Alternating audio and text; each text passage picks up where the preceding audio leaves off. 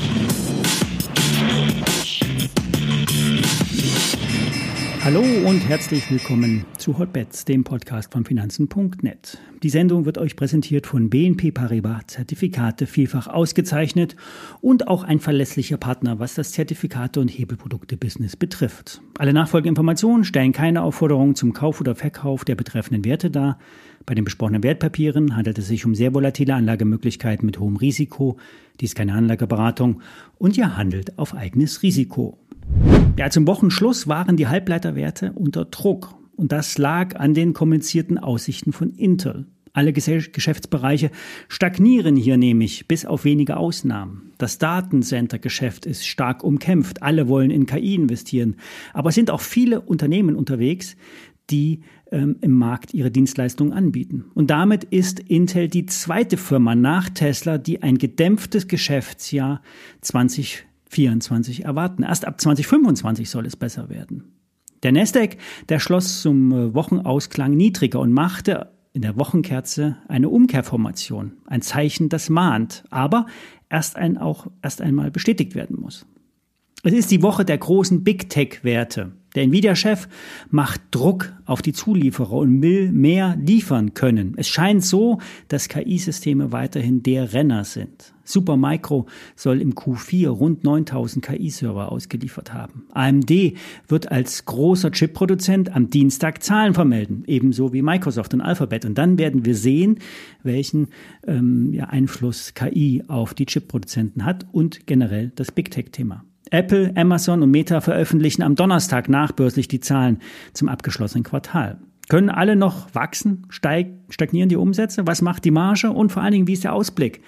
Das ist wichtig, denn die großen Tech-Werte halten den Markt oben. Wenn man den S&P 500 ohne die Big 7 darstellt, sieht es enttäuschend aus. Entweder die zurückgebliebenen Aktien holen jetzt auf oder Tech legt weiter zu. Wenn beides nicht eintritt, könnte es runtergehen.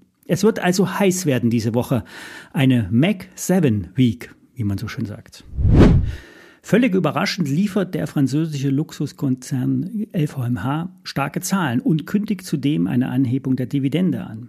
Das ist ungewöhnlich, denn die Kaufzurückhaltung vor allen Dingen in China ist überdeutlich. Burberry hatte schon vor einem Gewinneinbruch gewarnt.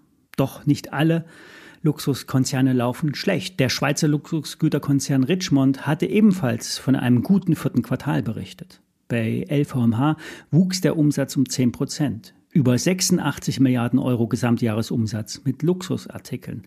Das ist ein zweistelliges Wachstum zu 2022. Alle Analysten hatten mit weniger gerechnet, vor allen Dingen beim Gewinn. Das lag am unerwarteten Wachstum der Weine- und Spirituosensparte. Mit Moet und Hennessy wurden unter anderem fast 1,9 Milliarden Euro umgesetzt. Leder- und Modewaren von Louis Vuitton und Christian Dior verfehlten zwar knapp die Schätzung, die Schmuck- und Uhrensparte verfehlte noch deutlicher.